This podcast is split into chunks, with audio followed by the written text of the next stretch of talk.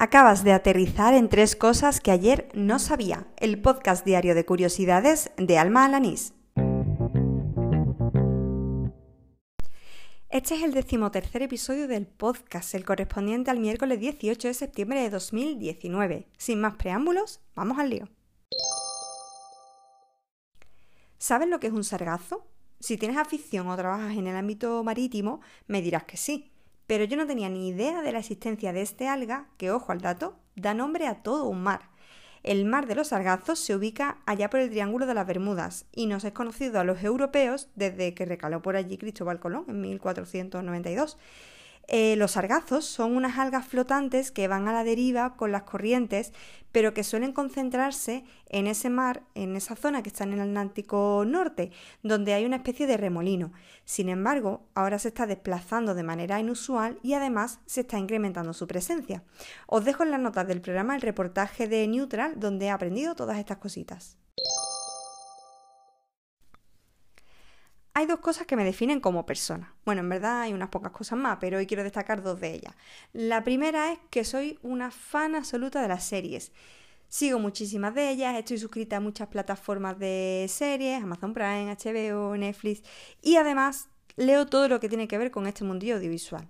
Y la segunda cosa que me define como persona es que soy una verdadera indecisa.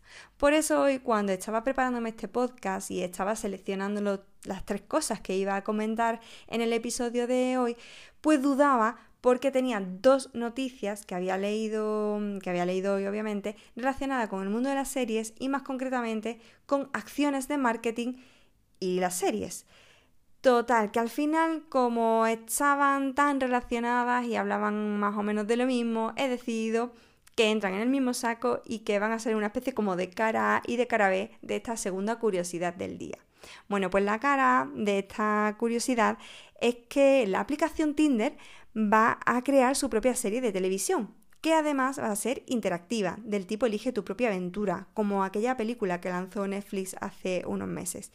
La cara B de esta curiosidad es que coincidiendo con el estreno de la película de Downton Abbey, pues los propietarios de la mansión, de ese castillo donde se desarrolla la acción de la serie, van a abrir el 1 de octubre una puja para que dos personas puedan pernoctar y cenar el día 26 de noviembre en una de las 300 habitaciones que posee la mansión. Es una acción que harán a través de Airbnb y la verdad es que me ha parecido, pues eso, una acción de marketing alucinante. Hoy me he unido a sinoficina.com. No estoy segura de si hasta esta mañana conocía de su existencia, pero a través de un retweet de Nawai Badiola he descubierto esta web que viene a ser como un coworking digital. No sé si os he contado que mi situación laboral actual incluye el pluriempleo. Por un lado soy trabajadora por cuenta ajena, pero por otro hago trabajos como freelance.